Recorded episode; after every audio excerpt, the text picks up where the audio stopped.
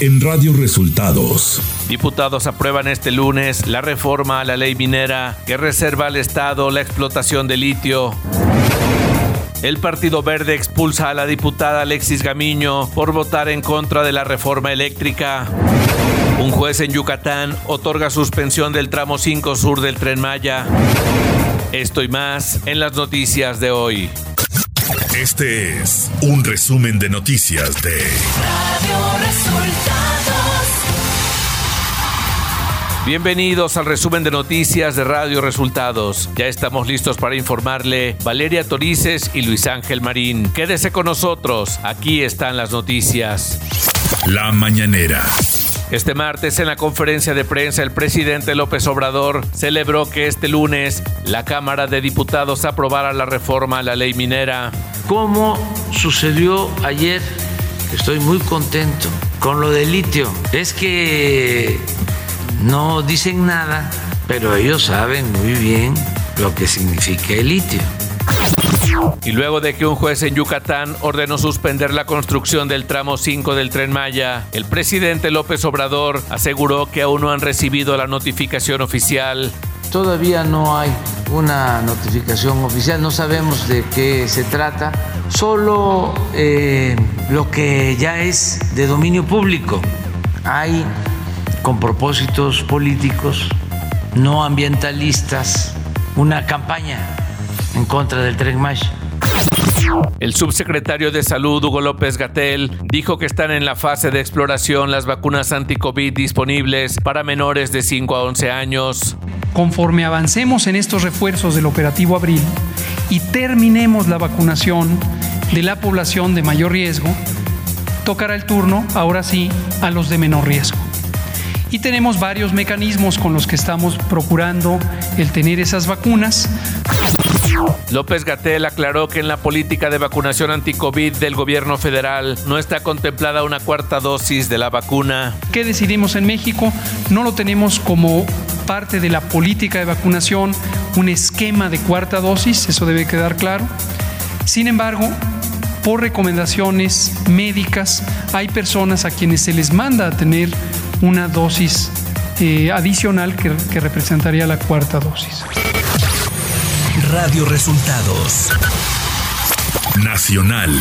La Cámara de Diputados aprobó este lunes la reforma a la ley minera que reserva al Estado la exploración, explotación y aprovechamiento del litio. La iniciativa presidencial preveía que los minerales estratégicos sean declarados con ese carácter por el gobierno federal y se modificó para que sea el Estado mexicano. La iniciativa fue aprobada por 298 votos en favor de Morena, Partido del Trabajo y Partido Verde Ecologista de México y Movimiento Ciudadano. Los diputados del PAN, PRI y PRD abandonaron la sesión y desde afuera votaron en abstención mediante sus teléfonos móviles. La diputada Rocío Alexis Gamiño García fue expulsada del Partido Verde Ecologista de México por votar en contra de la reforma a la Constitución en materia eléctrica en la sesión del domingo. El coordinador del Verde en San Lázaro, Carlos Puente, notificó a la mesa directiva la baja de la diputada de las filas de su partido. En su cuenta de Twitter, la legisladora cuestionó que fue expulsada por levantar la voz y no seguir una ciega obediencia. La Suprema Corte de Justicia de la Nación desestimó la controversia constitucional que presentó la Comisión Federal de Competencia Económica, COFESE, ya que no tiene interés legítimo para impugnar la reforma de 2021 a la ley de la industria eléctrica. Este lunes, el máximo tribunal analizó la impugnación de la Comisión contra esta norma que da prioridad a la Comisión Federal de Electricidad y por seis votos contra cinco sobreselló la demanda. El diputado del Parlamento Centroamericano, el dominicano Ricardo Polanco, solicitó al gobierno del presidente Luis Abinader rechazar la designación de Carlos Miguel Aiza González como embajador de México en República Dominicana. De acuerdo con reportes de la prensa dominicana, Polanco respaldó la solicitud que realizaron los diputados federales del PRI a las autoridades dominicanas para que no se autorice la designación de Aiza González. El Ministerio de Asuntos Exteriores, Unión Europea y Cooperación de España recibió las cartas credenciales de Quirino Ordaz como embajador de México en España. Con esto, el funcionario es oficialmente el encargado de establecer el diálogo de alto nivel entre la República Mexicana y el país ibérico. Estos documentos se entregarán al rey de España como parte del protocolo para que acepte el nombramiento del exgobernador y este siga realizando sus funciones. Economía.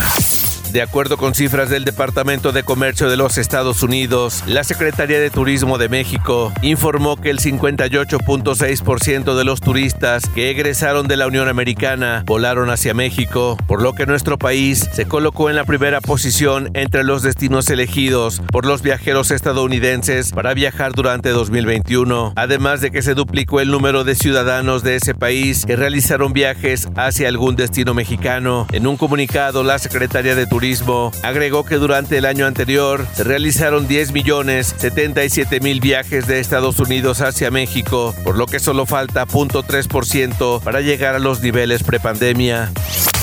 Clima.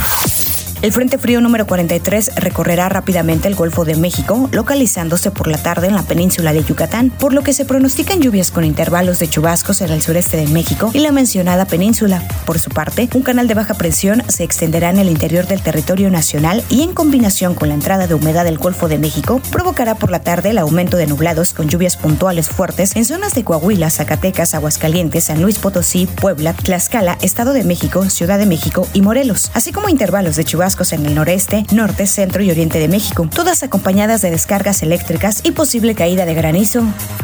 Información de los estados. La Asociación Civil Defendiendo el Derecho a un Medio Ambiente Sano informó la noche de este lunes que le fue otorgada una suspensión provisional de las obras del tramo 5 sur del tren Maya. La AC detalló que van por todo el tramo 5, pero solo le dieron la suspensión del tramo 5 sur. El juzgado primero del distrito de Yucatán atendió el expediente contra el Fonatur, Fonatur Tren Maya, Sedatu y la Secretaría de la Defensa Nacional para la suspensión provisional de las obras en el citado tramo. Los gobernadores de Zacatecas y Durango, David Monreal Ávila y José Rosa Saispuro, firmaron un convenio de colaboración en materia de seguridad para tener mayor coordinación operativa en sus límites territoriales, reunidos en el 97 Batallón de Infantería de la Sedena, ubicado en Fresnillo, Zacatecas. Los mandatarios emitieron un mensaje conjunto con el compromiso de implementar estrategias para fortalecer las acciones de recuperación de la paz en Zacatecas y Durango. El INE generó el primer escenario de distritación federal y local 2021-2023 para los estados de Baja California, Chiapas, Jalisco, San Luis Potosí y Sonora. El órgano electoral tiene la atribución de mantener actualizada la cartografía electoral de todo el país y mantener un equilibrio poblacional en todos los distritos a partir de datos censales. Alumnos y exalumnos de las ocho escuelas normales de Michoacán instalaron la tarde de este lunes un plantón indefinido frente al Palacio de Gobierno de la capital del estado como protesta a la aplicación del examen Ceneval como requisito indispensable para el ingreso a las escuelas formadoras de maestros. Diez adultos y un menor de edad resultaron lesionados cuando un tráiler doble remolque se quedó sin frenos y chocó contra un autobús en el kilómetro 42 más 900 de la autopista México-Puebla, informó la Guardia Nacional División Caminos. Ambas unidades se incendiaron luego de la colisión, lo que obligó a cerrar ambos sentidos de la autopista de cuota. Radio Resultados Internacional.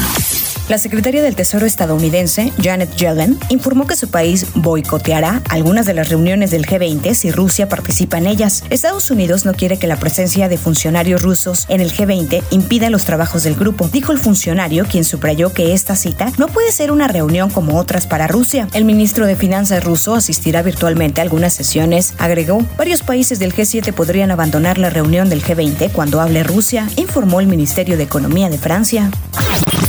El gobierno de Sudáfrica declaró estado de desastre a nivel nacional tras una semana de lluvias torrenciales en una provincia del país. La cifra de muertos ascendió este lunes a 443. El gobierno de Sudáfrica declaró el estado de desastre a nivel nacional. Según las autoridades, las inundaciones destruyeron más de 4.000 viviendas y dañaron otras 13.500, además de hospitales y escuelas. Algunas zonas quedaron sin servicios de agua y electricidad.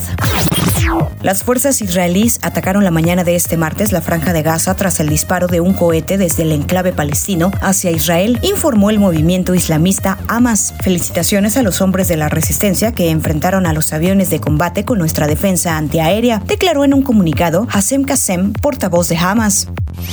Tecnología.